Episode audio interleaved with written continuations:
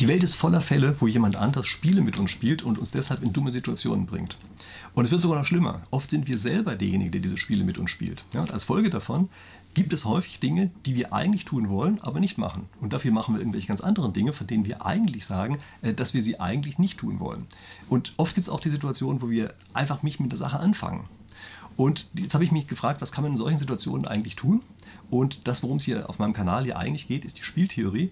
Und ich habe jetzt also einfach versucht, Lifehacks aus der Spieltheorie zu übernehmen. Ja, Spieltheorie ist ja eine Theorie, die eigentlich für den Umgang mit äh, Konflikten da ist, Lösungen bereitstellt dafür. Und ich habe gesagt, übernehmen wir doch einfach diese Lösungen, die wir aus der Spieltheorie kennen und wenden die auf den Konflikt an, der in uns selber herrscht. Also betrachten uns selber eigentlich als unterschiedliche Spieler und ich glaube, das ist ein relativ innovativer Ansatz. Ja, wie gesagt, rausgekommen dabei äh, sind jetzt also Lifehacks aus der Spieltheorie.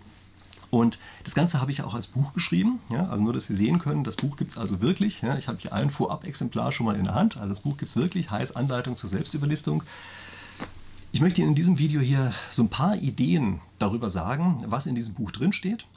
Und damit das interessanter für Sie wird, habe ich auch da versucht, ein bisschen innovativen Ansatz zu nehmen, nämlich den, dass ich gesagt habe, ich treffe mich mit Tim Gabel, anderem bekannten YouTuber, falls Sie ihn nicht kennen sollten, ja, und wir sprechen einfach darüber.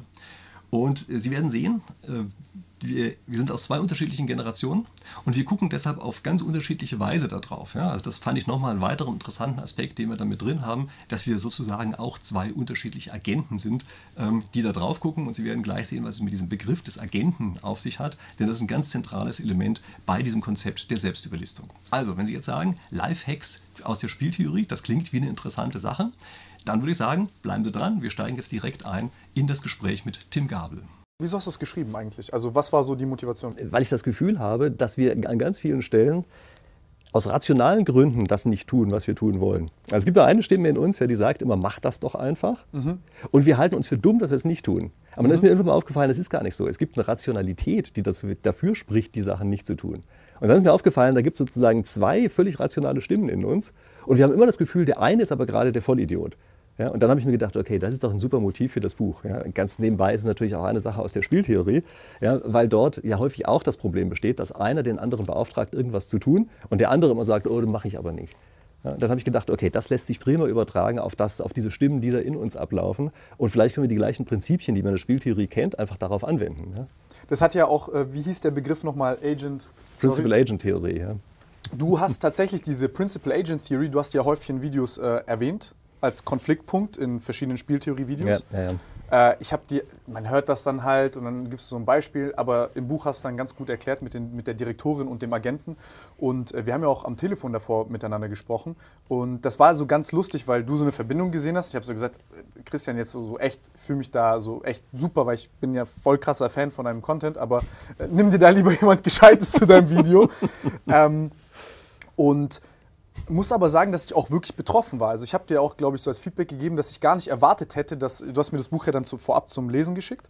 Und ich war echt erstaunt, wie, wie soll ich sagen, es war so ein Buch, wo ich gar nicht gedacht hätte, dass ich das brauche. Also ich wusste, dass ich sowas brauche, aber ich habe nicht erwartet mit dem Titel und äh, äh dem Buchcover, dass das auf mich das, das, das du weißt, es ist ein bisschen wie so ein Apple-Produkt. Du weißt erst danach, dass du es haben willst. Genau, genau. Es war echt, es ist wirklich so ein Ding.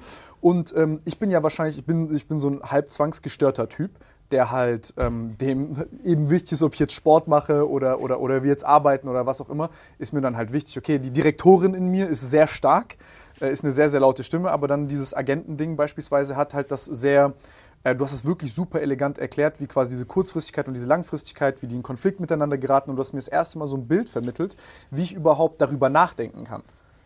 Weil man davor immer dachte, ich muss jetzt noch mehr Selbstkontrolle haben, ich muss noch mehr Selbstkontrolle haben. Aber ja, das ist halt das Verrückte, nicht? Dass immer mehr Selbstkontrolle ja eigentlich in die falsche Richtung führt. Also das ist ja auch das Gleiche, was wir so ein bisschen in der Politik sehen. Ja? Wenn die Politik immer mehr Druck macht und sagt, mach das, mach das, mach das, ja? Mhm. dann weichen die Leute natürlich immer mehr aus und machen eigentlich was anderes. Dann verwenden ihre ganze Energie und ihre Kreativität, was anderes zu tun. Und so ist das bei uns natürlich auch. Also diese ganzen Leute, die sich immer selber kasteien, ja, immer sagen, jetzt iss endlich gesund und mach endlich deinen Sport und so weiter, die machen sie am Ende gerade deshalb nicht, weil es halt kein Fun ist. Ja. Mhm. Das heißt, die müssen damit leben, dass eben diese Agenten in ihnen, dass die auch irgendwas machen müssen, dass die ihren Spaß dabei haben müssen und müssen Methoden finden, dass sie das freiwillig tun. dass die aus Überzeugung heraus tun. Ja, ich meine, vielleicht sollten wir jetzt auch ein bisschen ausholen. Ja, wir sprechen immer von Direktoren und Agenten. Ja, vielleicht sollten wir kurz sagen, was es eigentlich ist. Ja. Also die Idee, die ich in dem Buch verfolge, ist ja, dass ich sage, wir haben diese zwei Stimmen bei uns und die eine Stimme ist die Direktorin. Die ist bei mir eine Frau, keine Ahnung, warum die eine Frau geworden ist, erschien mir gerade so stimmig. Vielleicht sind Frauen einfach immer die Chefs. Ja. Okay, also ist die Direktorin, die hat dieses Langfristige äh, im Kopf. Die kann aber nicht selber umsetzen sondern die braucht diejenigen, die umsetzen, also die Agenten, wie ein ganz normaler Arbeitgeber seine Angestellten braucht, dass die was umsetzen. Ja, so braucht diese Direktorin ihre die Agenten und das sind immer äh, die einzelnen kleinen Ichs, die in jedem einen Augenblick leben bei uns. Die sind das, die sind diese Agenten. Und wir kennen das natürlich, dass wenn wir uns vorgenommen haben, irgendetwas zu machen, dass wir dann in genau dem einen Augenblick das Gefühl haben, jetzt wäre was anderes hier aber viel spannender. Mhm. Ja, also jetzt wäre es doch viel lustiger, irgendwie, weiß ich, nochmal auf Twitter zu gehen oder so. Da bin ich so ein bisschen süchtig. Ja. Ich glaube, ihr seid eher so Instagram-süchtig. Hast du ein Twitter-Problem? Ja, was heißt Problem? Ich finde das halt super spannend. ja. Was machst du dann auf Twitter? Äh, auf Twitter ist schon, hat für mich einen großen Ablenkungsfaktor. Sage ich aber gleich, wie ich den wegkriege. Das ist nämlich auch eine Selbstüberlistung. Ja? Okay. Ähm, okay. Du machst so viele Fässer auf einmal auf. Ja? Wir bleiben erstmal bei unseren Agenten. Ja? Ähm, die sollten das eine machen. Und damit sie dieses eine tun, müssen sie Spaß daran haben. Und dann muss der Spaß davon größer sein, als der zum Beispiel von Twitter. Ne? Wir gucken uns vielleicht an, warum Twitter überhaupt Spaß sein kann. Und wie kriegt man das hin? Und da habe ich gesagt, das ist eben, Spieltheorie hat ja verschiedene Aspekte. Ja, so hat es eben auch den Aspekt von Computerspielen. Das sind zwar die Spieletheorie mit dem E in der Mitte, aber trotzdem hat was damit zu tun. Und da macht uns das ja auch Spaß. Also es ist ja nicht so, dass wir in irgendeiner, ähm, in so einem Spielflow heraus auf einmal das Bedürfnis haben, was anderes zu machen. Und deshalb habe ich gesagt, hey, dann lass uns doch einfach die Dinge, die wir tun wollen, also aus Direktorinnen-Sicht, lass uns die doch einfach so aufbereiten, dass sie so viel Spaß machen wie ein Computerspiel. Und dann sind die Agenten auch dabei. Dann ist jeder, jedes kleine Ich von uns automatisch mit drin. Ja? Und äh, da gibt es dann ja, zum Beispiel solche Sachen wie ein Deadline-Sprint, ja? so habe ich das genannt. Mhm. Also das heißt, man setzt sich eine echte Deadline und die setzt man sich nicht einfach nur. Man sagt nicht, bis 3 Uhr bin ich fertig, sondern man verabredet sich damit irgendwem, zu dem man auch echt hin will. Oder vielleicht zu der man hin will, das ist vielleicht noch motivierender. Ja? So, also das heißt, da ist ein, echtes End, ein echter Endzeitpunkt da. Mhm. Und wenn man gegen diese unverhandelbare Deadline anarbeitet, dann ist das auf einmal wie ein Computerspiel. Dann hat man auf einmal diese Mission, die man unbedingt hinkriegen will, und dann kommt man gar nicht auf den Gedanken, auf Twitter zu gehen. Das macht man in dem Augenblick einfach nicht, weil das andere einen genug fesselt. Ja? Mhm. Und das sind teilweise solche Sachen, die so ein bisschen paradox sind. Also man liest und hört ja oft, dass einem gesagt wird, wenn du von irgendwas mehr machen willst, dann trag dir das in den Kalender an und nimm dir mehr Zeit dazu. Mhm. Das ist ja genau der falsche Weg. Die Selbstüberlistung besteht gerade darin, die Zeit dafür zu begrenzen.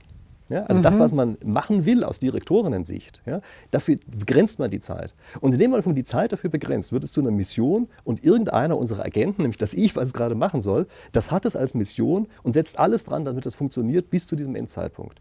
Ja, und mhm. da sind, also für mich ist das eine Sache, die wird geradezu Wunder. Äh, da gibt es natürlich inzwischen auch Fachausdrücke für. Ja.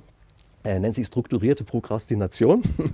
ja, also strukturierte Prokrastination heißt, ähm, man nimmt eine Sache, die vermeintlich wichtig ist mhm. ja, und sorgt dafür, dass man aus dieser einen Sache ausweicht und damit das macht, was man eigentlich wirklich machen will. Ja, also klingt ja total verrückt, ja, aber äh, das ist ja oft so, ja, dass man sagt bei der Prokrastination, genau das, was ich machen sollte, das tue ich jetzt eben gerade nicht. Mhm. Ja. Das heißt, man nimmt irgendeine Sache, die einen dazu bringt, in dem Ausweichen etwas anderes zu machen. Und der Trick besteht jetzt darin, dass man dieses Ausweichen umlenkt von, sagen wir mal, Twitter auf die, keine Ahnung, Steuererklärung. Das ist für mich so das Schlimmste, was ich mir vorstellen kann. Und das im Buch häufiger mal vor. Ja?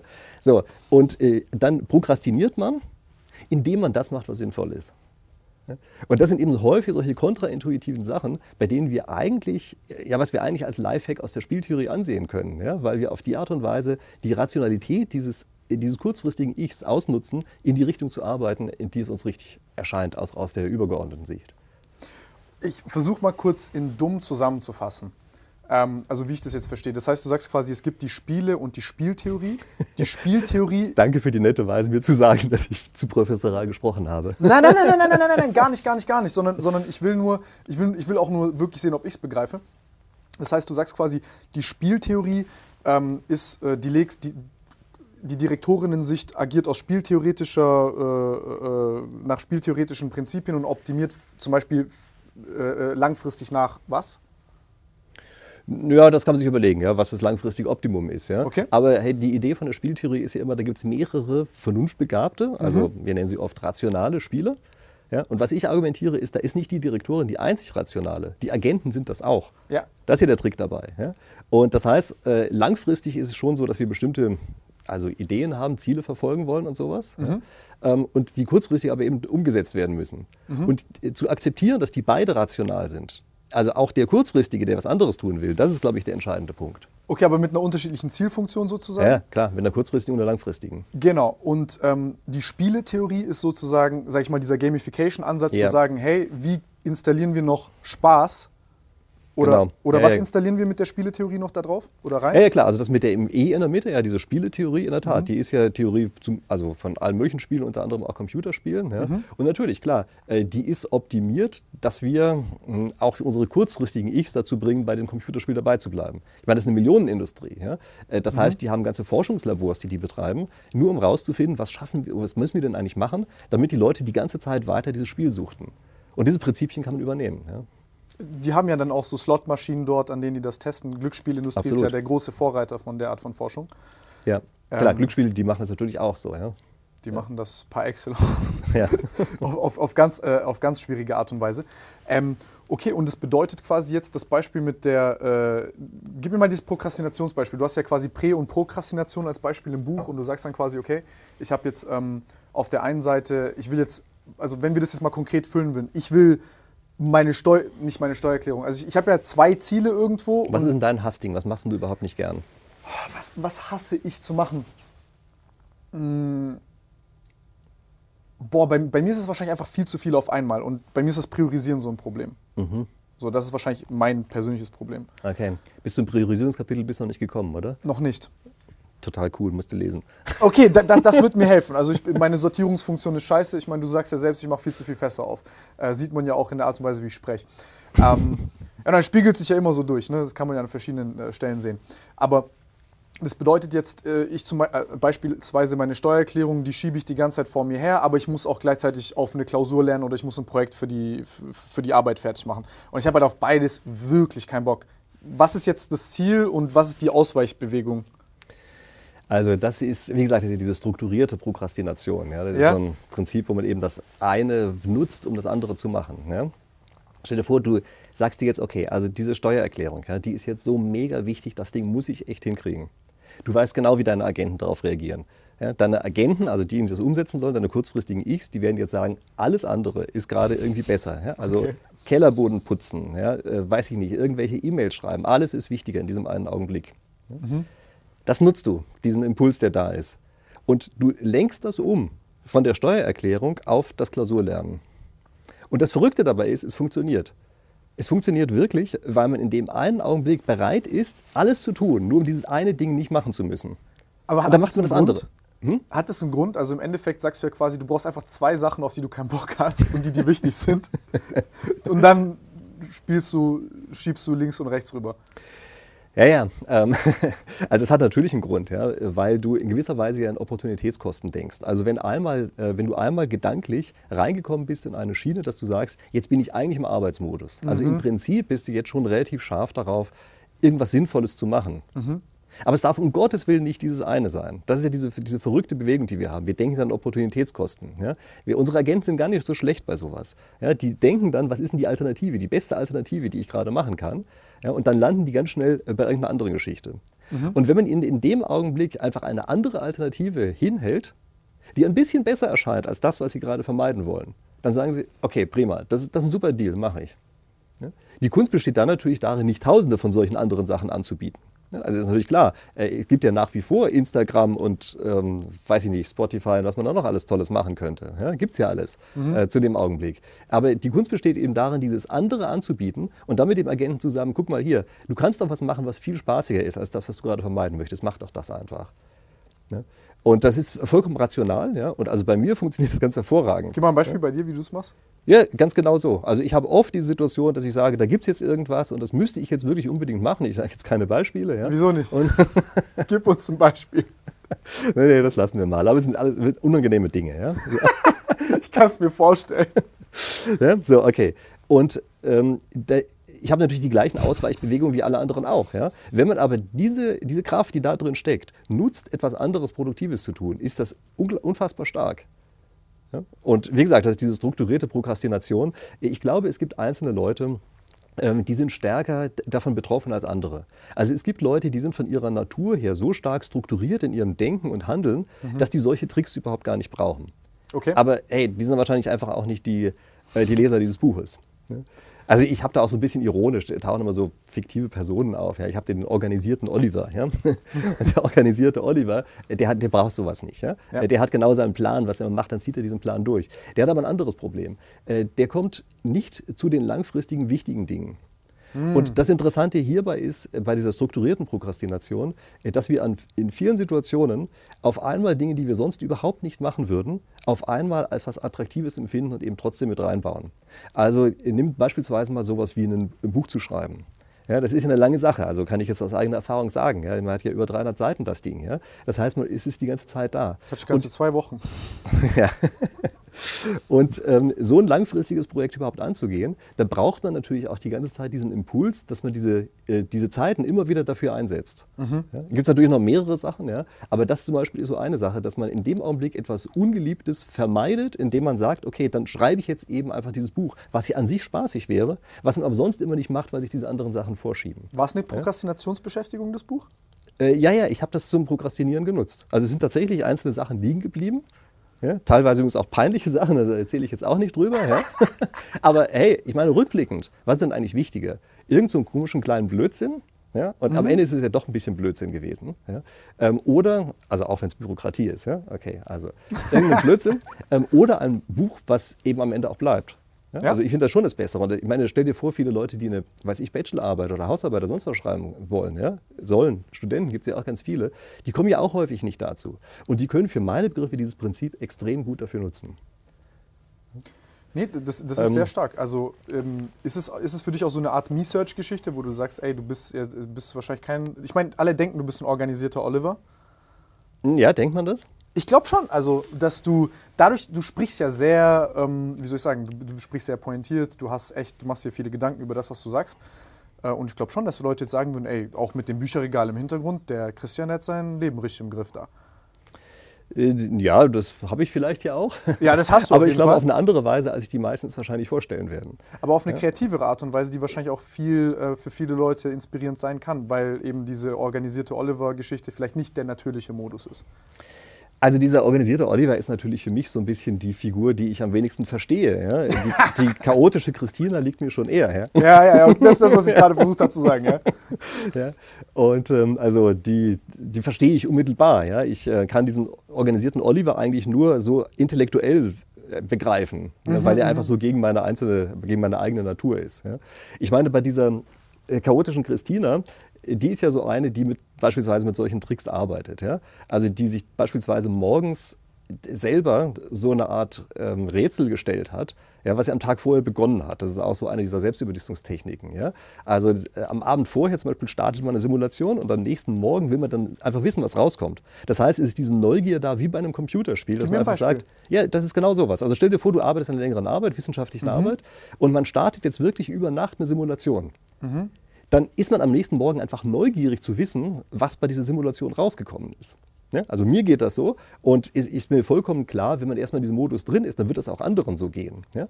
Und dann ist das eine Sache, dass allein dieser Neugieraspekt reicht, dass man sagt, okay, damit fange ich unmittelbar an. Also das ist zum Beispiel auch eines der wichtigsten Prinzipien, Selbstüberlistungsprinzipien, dass man ohne, ohne dass irgendwas dazwischen liegt, man damit morgens beginnt. Also ich habe an anderer Stelle so ein bisschen ironisch geschrieben, beginnen Sie die Arbeit ungewaschen. Und das meine ich ernst. Ja, ich meine, man geht aus dem Bett raus und das allererste, was man macht, kein Gedöns vorher, das allererste ist irgendein wichtiges Projekt. Und zwar deshalb, weil man am Tag vorher das vorbereitet hat, so dass man unbedingt direkt damit anfangen will. Ey, krass, das, das ist heftig. Aber das ist so eine, äh, ich, also mir rettet das den Arsch. Aber ich habe das, seitdem ich ein Kind bin, mache ich das so. Also ich ja? bin tatsächlich zum Beispiel abends immer, wir haben ja über dieses auf den Ball mhm. springen mhm. da mal immer geredet. Ja, ja. Zum Beispiel für mich ist das so, ich mache dann die Augen zu, bin dann da eine halbe Stunde, dreiviertel Stunde und, und gehe halt dann so den Tag durch. Das ist meine mentale Simulation. Und dann bereite ich halt den Tag davor direkt diesen ersten Schritt immer vor, damit ich weiß, okay, dann kann ich loslegen und dann bin ich halt drin. Mhm. Ja, ich weiß, ich kann mich erinnern. Ich habe hier irgendwann mal morgens angerufen, da hieß es, nee, nee, der Tim, der liest morgens, da brauchen wir jetzt nichts zu machen. Ja. das ist eine gute Praxis. Ja, echt? Ja, ja, ja, ja, absolut. Ja, natürlich. Also das ist eine der besten Sachen, ja, denn ähm, viele haben wir das Gefühl, sie sollten vielleicht mal ein bisschen mehr lesen, tun es aber einfach nicht. Mhm. Und warum macht man es nicht? Weil man es am Tag immer weiter nach hinten wandern lässt. Weil man sagt, wenn ich das gemacht habe und wenn ich das gemacht habe und das, dann lese ich. Das ja, heißt, man ja, liest nie. Ja. Und äh, das dreht eben die Sache teilweise ein bisschen um, ja, dass man einfach sagt, nee, damit beginne ich den Tag. Und das muss ja nicht so ewig lang sein. Ja, brauche, weiß ich, vielleicht beim Einzelnen zehn Minuten, vielleicht beim anderen eine halbe Stunde, aber so die Größenordnung reicht ja, dass man erstmal reingekommen ist. Übrigens bei der Simulation eben, ich weiß nicht, ob wir da von der gleichen Sache gesprochen haben. Ich meine natürlich eine Computersimulation. Ich meine was ganz ja? anderes, ja. Ja, also mit äh, Simulation meine ich, wenn man also eine Forschungsarbeit macht und sowas, ja, die, da lauf, laufen die Computer ja manchmal eine gewisse Zeit lang. Der rendert ja. nachts rüber zum Beispiel oder der Ja, also in deinem Fall würde er vielleicht rendern, genau. ja, in meinem Fall würde er irgendwelche tollen Funktionen durchrechnen oder so. Genau, ja. Aber vom Prinzip her sind das Sachen, äh, auf die man ein bisschen warten muss. Mhm. Ja, das heißt, man macht das eben nicht, während man daneben sitzt, äh, sondern man lässt es laufen und ist dann überrascht, was dabei rauskommt. Mhm. Also dieser Neugiereffekt. Ja. Ich meine, du hast übrigens vorhin noch einen anderen Begriff mit in den Mund genommen, für den vielleicht mal kurz eingehen sollte, nämlich die Präkrastination. Ja, Olivers ist, Problem. Äh, ja, weiß nicht, ob der Oliver dieses Problem hat, diese Präkrastination. Ja, der Oliver hat eher dieses Problem, dass der zu viel Struktur drauf gegeben hat mhm. und dann am Ende nur noch nach dieser Struktur lebt, ähm, aber nicht mehr die, die flexible äh, Wichtigkeit aufnimmt, die in solchen Sachen drinsteckt. Also dass er vielleicht ja. auch manchmal sein Ziel nicht austauscht. Zum Beispiel. Ja.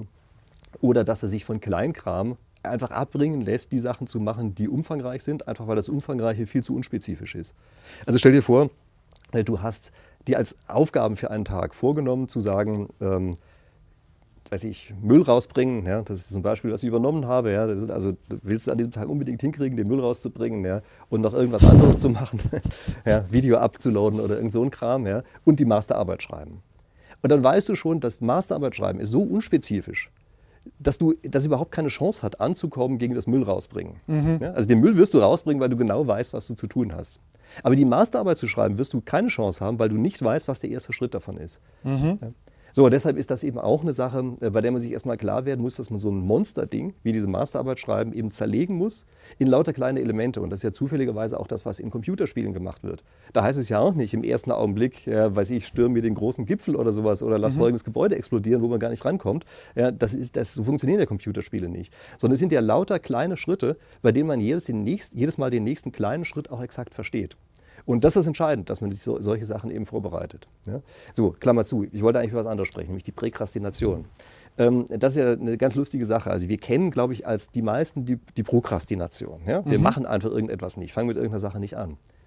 Dass es auch das Gegenteil geben kann, nämlich dass wir zu schnell mit einer Sache anfangen. Äh, daran denkt man gar nicht. Aber das ist ein echtes Problem. Ja? Also ganz oft ist es ein Problem, ähm, dass man irgendeine Tätigkeit einen so, so packt, dass man einfach sagt, jetzt muss ich sofort loslegen. Mhm.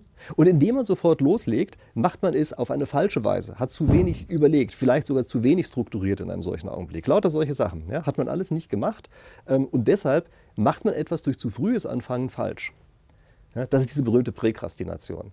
Und ähm, das halte ich für ein, für ein ganz großes Problem. Also in ganz vielen Fällen sieht man, ähm, dass das etwas ist, was die Leute wirklich vom Arbeiten abhält vom eigentlichen Arbeiten, mhm. ja, weil sie zu früh in etwas einsteigen, unüberlegt und dann irgendwelchen Quatsch machen. Äh, das wird immer durch so ein psychologisches Experiment wird das dargestellt. Ja. Hat also so ein Psychologe hat das mit Probanden gemacht, dass er den zwei Eimer hingestellt hat, irgendwie mit mhm. Schutt gefüllt, relativ mhm. schwer. Und hat gesagt, so, die müsste einen von den beiden zu dem Ende des Ganges bringen, ja, also wo die gerade drin stehen. Das ist halt unangenehm. Das heißt, je kürzer man diesen Eimer schleppt, desto besser ist es. Die, machen, die Studenten machen das deshalb, die Probanden, ja, weil sie dafür bezahlt werden. Okay, und er sagt, such dir halt einfach einen Eimer aus. Und was die meisten Leute machen, ist, sie nehmen sich einfach den nächsten Eimer, der da steht, und schleppen ihn. Nicht überlegen, dass sie ihn jetzt ja viel länger schleppen, als wenn sie einfach ein Stück gehen würden bis zum nächsten Eimer, wo sie keinen Eimer schleppen müssen und den zweiten nehmen. Das ist diese, diese typische Sache von Präkrastination, die da erstmalig nachgewiesen worden ist. Und ähm, das liegt eben daran, dass wir, wenn wir in diesen Agenten denken, der eine Agent möglichst schnell ein Erfolgserlebnis haben möchte. Und indem er möglichst schnell ein Erfolgserlebnis haben möchte, nimmt er den nächsten Eimer. Nicht überlegend, dass durch das Eimer nehmen er eigentlich aus einer etwas größeren äh, Perspektive heraus einen Fehler macht, sich selber das Leben schwerer macht. Und das ist tatsächlich ein, äh, glaube ich, vor allem auch zeitgenössisches Problem. Also man ist ja sehr reaktiv äh, im Moment und du bist sehr stark abgelenkt und dann denkst du, ich fange jetzt lieber mit der Sache an, als fünf Minuten darüber nachzudenken und mir mit den fünf Minuten darüber nachdenken, 80 Prozent der Zeit vielleicht zu sparen oder kein, meine Fehlerquote zu minimieren. Ja, also in sehr vielen Fällen ist das tatsächlich so, dass man einfach durch ein bisschen bessere Planung am Anfang oder sowas, ja, durch etwas späteres Anfangen äh, wesentliche Arbeit sich vermeiden könnte. Welche ja? Fragen stellst du dir da, um zum Beispiel Präkrastination zu vermeiden oder welche Tipps gibst du? Gibt es einen Prozess? Naja, also bei der Präkrastination ist für meine Begriffe schon erstmal wichtig, dass man überhaupt mal zur Kenntnis genommen hat, dass es das gibt. Mhm. Also in sehr vielen Fällen reicht es einfach zu sagen, hey, stopp, wir fangen jetzt nicht gleich an, sondern wir denken einmal ganz kurz darüber nach, ob das gerade Präkrastination ist. Mhm. Das, das reicht in vielen Fällen schon. Also manchmal sind es wirklich ganz einfache Dinge, indem man Prinzipien einfach nur mal verstanden hat. Übrigens, wir haben äh, vorhin auch so ein bisschen darüber gesprochen, über Spieltheorie und sowas. Ja? Äh, das ist ja oft so, auch so ein bisschen mathematische Theorie. Mhm. Und wir kennen ganz viel diese Sachen, äh, den Zusammenhang zwischen Dringlichkeit und Wichtigkeit. Also in mhm. ganz vielen so Self-Help-Büchern und sowas, ja, steht immer drin, Leute, lass dich nicht ablenken von dem Dringlichen. Ja, das Wichtige ist das eigentlich Wichtige. Und dann gibt es diese Eisenhower-Matrix, ja, mhm. wo man irgendwie einteilt in ist dringend, ist wichtig und so.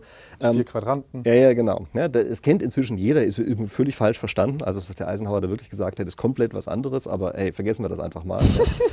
was mir aufgefallen ist bei der Sache, das ist, dass man das tatsächlich als ein mathematisches Problem, als ein Optimierungsproblem auffassen kann. Mhm. Und wenn wir lauter wichtige Projekte haben, dann haben diese wichtigen Projekte oft die Eigenschaft, nicht dringend zu sein. Mhm. Ist bei ganz vielen langfristigen Projekten so. Das ist der Punkt, weshalb sich dieses Dringende vorschiebt, diese dringenden Projekte. Und ist das jetzt eigentlich vernünftig oder ist das unvernünftig? Und es wirkt oft so, wenn man diese dringenden Sachen vor die wichtigen schiebt, als würde man was falsch machen. Mhm. Denkt man aber einfach mal so ein bisschen mathematisch drüber nach, stellt einem fest, hey, das ist die richtige Lösung für das Optimierungsproblem, was wir dort gerade haben. Es ist richtig, das Dringende zuerst zu machen, solange das Wichtige noch nicht dringend geworden ist. Die, also ich spreche immer von der absoluten Dringlichkeit. Ja. Also wir müssen uns angucken, wie viel verlieren wir, wenn wir dieses Projekt in diesem einen Augenblick nicht machen. Mhm. Und das Erstaunliche ist, dass man so lange diese dringenden, unwichtigen Sachen macht, bis das Wichtige auch plötzlich dringend wird. Und dann macht man das, äh, das Wichtige. Und das ist vollkommen rational. Also es ist vernünftig, das so zu machen. Übrigens auch aus Direktorinnen-Sicht. Ja? Die ist ja immer so ein bisschen die, die, Wirklich? die Goldstandard. Ja, ist tatsächlich so. Also ich zeige das in dem Buch auch. Ja? Ähm, mit so ein bisschen vereinfachten Modellen, Anführungsstrichen. Da ist ja keine Formeln drin. Ja? Aber ich zeige das durch ganz einfache Überlegungen. Also ich lasse so einen fiktiven Künstler ähm, lasse ich so, einen, so, eine Art Computerspiel spielen, aber es kann natürlich auch sein Leben sein. Ja? Und der hat zwei verschiedene Sachen, die er machen kann. Ich kann in seinem großen Kunstwerk was bauen oder er kann so kleine Autogrammkarten gestalten. Ja? So, und die kleinen ähm, äh, Autogrammkarten sind natürlich vollkommen klar, die lenken ihn hier eigentlich von dem großen Projekt ab. Aber man kann, wenn man das mal mit Zahlen versieht, kann man sofort sehen, dass es vollkommen sinnvoll ist, so lange diese Autogrammkarten zu machen, bis, das andere, äh, bis das andere noch nicht dringend geworden ist. Und dann, wenn das Große dringend wird, ja. in dem Augenblick, in dem muss man umschalten und muss sagen, okay, jetzt mache ich das. Und das ist eine Sache, die wird man äh, auch ganz oft bei Unternehmern sehen. Also bei Unternehmern, die haben oft das Gefühl, sie, haben, äh, sie lassen die Dinge zu lange laufen und fangen sie erst dann an, wenn es dringend wird. Und hey, das ist richtig, es so zu machen. Es ist, wenn man darüber nachdenkt, genau der richtige Ansatz, es nicht vorher zu machen, nicht bevor es dringend geworden ist, sondern erst dann, wenn es dringend geworden ist, weil das eben tatsächlich genau die richtigen Projekte auswählt. Ja, ganz verrückt. Und das ist für meine Begriffe schon sehr kontraintuitiv. Und da kommt man erst drauf, wenn man das eben einmal ja, so ein bisschen spieltheoretisch durchdenkt. Jetzt habe ich viele Sachen, die mir einfallen. ähm, zu, der, zu, der, also zu dieser Priorisierungsgeschichte, ich meine, ist ja auch eine Antwort äh, so ein bisschen auf, auf das, was ich so vorhin hatte, ähm, zu sagen, okay, was ist aber, wenn ich, ähm, da wird jetzt jemand sagen, okay, aber was ist, wenn ich jetzt halt einen Tag habe für meine Masterarbeit? Also der, der, der Zeithorizont ist ja irgendwann, ich habe ja, die wichtigen Projekte haben ja eine Timeline, wo ich dann halt so viel von meiner Timeline verliere, ja. dass ich eigentlich zwei, ich, ja, ich das ist ein weiteres Problem, was man dabei hat. Man muss manchmal erkennen, dass diese Dringlichkeit sehr früh beginnt. Also, ja, ja, klar. Ja, also bei der Masterarbeit hat es überhaupt keinen Zweck, jetzt so lange zu prokrastinieren, bis nur noch ein Tag da ist. Das ist ja mhm. der falsche Ansatz. Das Ding ist ja schon vorher dringend. Also wenn man sich die ganzen Arbeitsschritte anguckt, die man da drin machen muss, dann mhm. stellt man fest, oh Mist, die zur Verfügung stehende Zeit ist ungefähr die Zeit, die man auch braucht, wenn man sinnvoll dran arbeitet. Und dann genau in dem einen Augenblick ist es dringend geworden. Dass es aber trotzdem etwas ist, was einem mental, äh, einem mental nicht so vorkommt. Das ist mir neulich mal aufgefallen. Da hat ein Unternehmer mir gegenüber gesagt, ja, er fängt eigentlich schon immer relativ früh mit seinen wichtigen Projekten an, mhm. ähm, weil er weiß, dass es so viele Schritte dazu gehören. Ja. Und dann hat seine Frau gesagt, ja, stimmt ja gar nicht, macht ja immer doch nur das, was dringend ist. Mhm. Und in dem Augenblick ist bei mir der Groschen gefallen. Da ist der Groschen gefallen, dass ich gemerkt habe, hey, langsam, beides ist ja gleichzeitig richtig. Er fängt früh an, weil das Projekt lange dauert. Mhm. Aber er fängt auch nicht zu früh an, sondern er fängt erst dann an, wenn das Ding tatsächlich in eine Phase kommt, in der er jetzt eben dringend daran arbeiten muss. Mhm. Ja? Und ich meine, wir müssen uns eines ja vorstellen, wenn man daran arbeitet, dann heißt das, dass man was anderes nicht machen kann. Ja. Das heißt also auch, das Arbeiten an einem wichtigen Projekt verdrängt ja andere Sachen. Mhm. Ja, und warum sollte man diese anderen Sachen nicht machen, wenn das wichtige Projekt noch nicht dringend geworden ist? Aber die Not also es ist notwendig, dass ich Prozessverständnis habe, damit ich äh, ja. Dringlichkeit an der richtigen Stelle habe. Also ja. damit es nicht einen Tag vorher ist. Ja, ja, absolut, klar. Also man muss das schon natürlich äh, sozusagen im Kopf haben, ja, dass da noch viele solche Prozessschritte sind. Aber auch da, erinnere dich bitte an Computerspiele. Computerspiele sind auch so aufgebaut. Du weißt, dass du irgendeine Sache hast, die kurzfristig läuft. Mhm. Und du weißt, aber da kommt noch ganz viel anderes hinterher. Das heißt, man hat da auch eine, so, zumindest eine überblicksartige Vorstellung von den Prozessschritten, die danach noch kommen. Und das hat man im echten Leben ja auch. Aber weißt du, was äh, da so ein Zusammenhang ist, also wo ich mich frage, ob es da einen Zusammenhang gibt? Also ich bin ja mit Computerspielen aufgewachsen, ich äh, liebe sie. ja, wahrscheinlich stärker als ich. Ja. Äh, hast du welche gespielt? Ja, ja, klar. Ich sag, dir, ja, ich sag dir nicht welche. Echt? ja, ja. jetzt, äh, also hier, wir, ja, ja ich kenne ja noch Space Invaders. Ja? Also, Alter. Ja, ja, das da okay, war aber ich. meine, man sieht es ja an deinem Kanalbanner, dass du auf jeden Fall wahrscheinlich ein Fable hast für so Sachen. Ja, ja, klar. Aber das Verrückte ist, dass ja ich da schon gelebt habe, als Space Invaders die Innovation war. Krass, das ist schon krass. Ja, das, was ihr nur als Retro-Spiel kennt, ja, das war für mich was Hippes Neues. Das, das war, war übrigens cool. Ja, das glaube ich. Also ich, das glaube ich war echt. Wir hatten ja auch schon unser eigenes Let's Play. Ja? Das ähm, war dann in diesen etwas, sagen wir mal, zwielichtigen Spelunken. Ja? Gab es dann einzelne Leute, die konnten das extrem gut spielen. Und da stand immer eine Traube drumherum und hat bewundert, wie der spielt.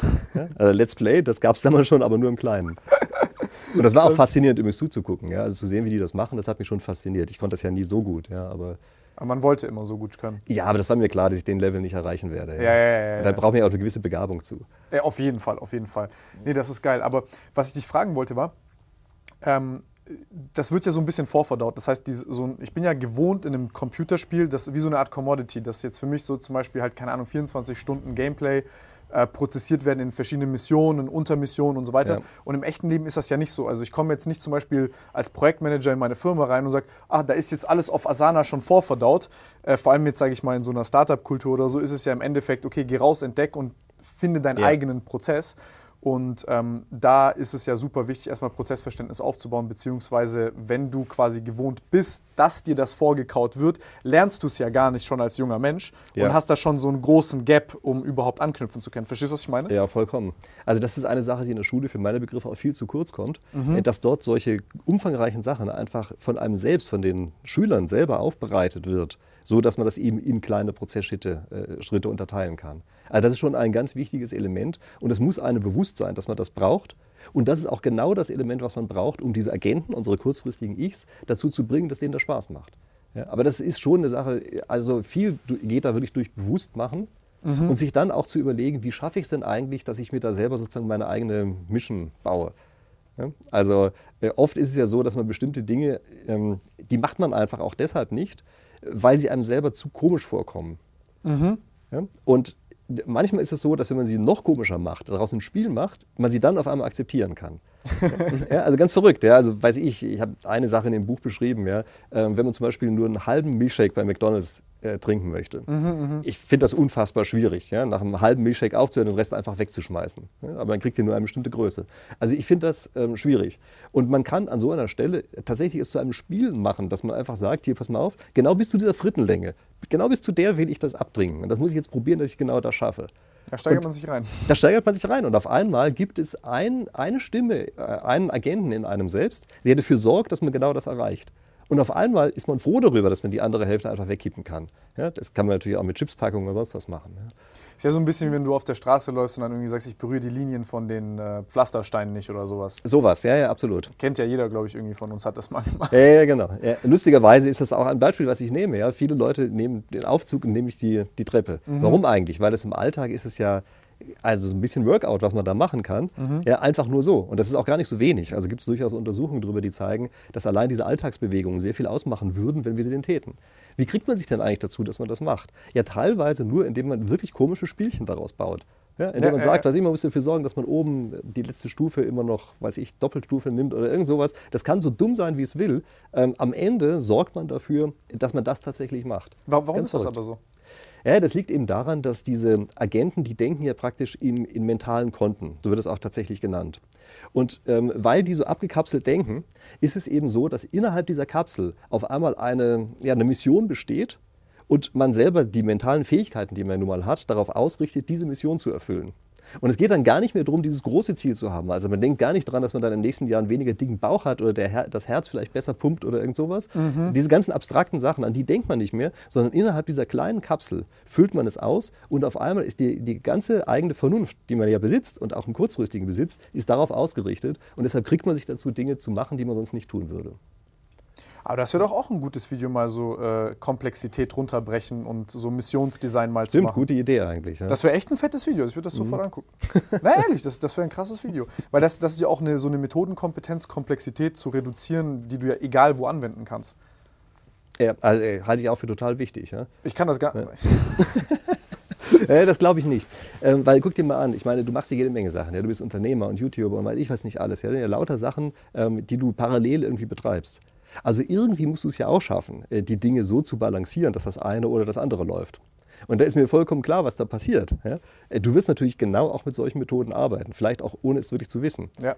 Du wirst in dem einen Augenblick beispielsweise, weiß ich, keine Ahnung, machst du irgendwas für dein, für dein Unternehmertum und das Video bleibt gerade liegen. Und das, die Dringlichkeit, die in diesem Video drinsteckt, die gibt dir immer mehr Ansporn, dieses andere zu machen. Bin ich mir ganz sicher, dass das so läuft. Ich arbeite viel mit künstlicher Dringlichkeit tatsächlich. Mhm. Also, weil. Äh, wie machst du das? Ähm, boah, wie, wie. Also, ähm, indem ich mir, also ich nehme mir Puffer für gewisse Sachen, zum Beispiel beim Lesen, da sage ich einfach, okay, das ist jetzt ein Block und dann sage ich bei der Arbeit, die darf, also ich ich, ich, ich block einfach ganz radikal Zeit. Mhm. Also ich, so ist jetzt vielleicht nichts Weltbewegendes oder Neues, aber ähm, weil ich finde dieses Parkinson'sche Gesetz da super stumpf, aber im Endeffekt, wenn ich mir jetzt zwei Stunden gebe, ähm, eine Sache zu machen, dann habe ich halt keinen künstlichen, also ist einfach wie so eine künstli ein künstlicher Druck, der eine Aktivierungsenergie so darstellt und ich dann einfach weiß, okay, ich muss jetzt viel schneller, konzentrierter den Scheiß fertig kriegen und dann bin ich lieber irgendwie, habe ich 10% nicht geschafft, kriege aber in Summe viel mehr hin, als dass ich dann irgendwie mich dann an, du hast ja super viele so Stolpersteine, wo du dann hängen bleibst keine Ahnung, ja. was ist das nächste Produkt, was du jetzt machst und dann hast du irgendwie, fängst du an, offen mit sieben Leuten am Tisch zu brainstormen, dann merkst du einfach, das ist ein riesengroßer Zeitfresser, wo nie irgendwas Gescheites bei rumkommt und dann lernst du halt viel schneller, diese Sachen in Frage zu stellen, direkt einen Schlussstrich zu ziehen und ähm, ja, also einfach radikal zu sieben. Klar, das ist dieser umgedrehte Terminkalender, so nennen das manche. Ne? Also beschreibe ich auch an einer Stelle in dem Buch. Ja? Ähm, du drehst den Kalender um in der Weise, dass du dir bewusst bestimmte Sachen an Stellen legst, von denen du weißt, die möchtest du unbedingt machen mhm. und damit bewusst das verkürzt, was eigentlich super wichtig ist. Genau, also ich schreibe immer etwas, worauf habe ich Bock. Ja, also das ist natürlich auch eine Möglichkeit, klar, dass man sagt, worauf hat man Bock, das als mhm. sozusagen als so eine Art Belohnung oder gleichzeitig Belohnung und Deadline gleichzeitig hinten dran zu legen. Ja. Teilweise das aber auch mit Sachen zu machen, die man vielleicht gar nicht unbedingt machen möchte, dass man einfach nur den nächsten Termin hinten dran hat. Also ich meine, guck mal, was wir heute gemacht haben. Ja. Voller Tag. Ich nehme an, deiner war genauso voll mhm. wie meiner. Ja. Trotzdem haben wir gesagt, hey, zum Abend hin legen wir uns noch einmal diesen Termin hin. Ja. Ja, damit waren wir beide gezwungen, das einfach zu machen. Und dann sind die Dinge vorher notgedrungen kürzer geworden. Ja, ja, ja, Das ist dieser umgedrehte Terminkalender und vor allen Dingen, das ist kein Fake-Endzeitpunkt. Ähm, also ich kann überhaupt nicht auf Fake-Zeitpunkte reagieren. Auch nicht. Ja, siehst du? Das ist wie der Snooze-Button, der wird dann Ganz genau. zerstört. Und das geht den meisten natürlich so. Ja? Also die meisten wissen, dass künstliche Deadlines keine Deadlines sind. Die wirken nicht so wie echte Deadlines. Ja. Und deshalb arbeitet man an diesen Stellen mit echten Deadlines. Das ist eine, die nicht verhandelbar ist. Mhm. Und indem die nicht verhandelbar ist, sorgt man dafür, dass man vorher die anderen Dinge macht. Ich meine, es kann manchmal auf die Füße fallen. Da ist mir auch neulich eine Sache auf die Füße gefallen. Da ist, ja, da habe ich echt gedacht, oh Mann, wie kann mir das passieren? Ja? Mir, den, der so ein Buch geschrieben hat. Aber hey, äh, da war eben die Deadline danach zu kurz und deshalb habe ich was anderes vorher nicht geschafft, was echt wichtig war. Ja? Das hat mich danach echt geärgert. Aber hey, manchmal geht es halt auch schief. Äh, das kann man übrigens auch Teil, äh, als Teil des Spieldesigns sehen. Ja? Also es gibt so Deadline-Junkies, beschreibe ich auch. Ja? Äh, Deadline-Junkies sind Leute, die brauchen diesen Kick aus der Tatsache heraus, dass es auch schief gehen kann. Ja, denen fehlt der Kick, wenn sie genau wissen, es wird immer funktionieren. Uh, das, äh, aber das motiviert mich auch tatsächlich. Das ist eine, ja, das ist eine gute Sache. Dann bist du ein Deadline-Junkie. Ist das echt so? Ja, bist du ein Deadline-Junkie? Na, zum Teil. Manchmal ja, aber ich brauche auch so ruhigere Phasen. Also ja. es gibt so Leute, die sind so, die brauchen diesen Adrenalinkick.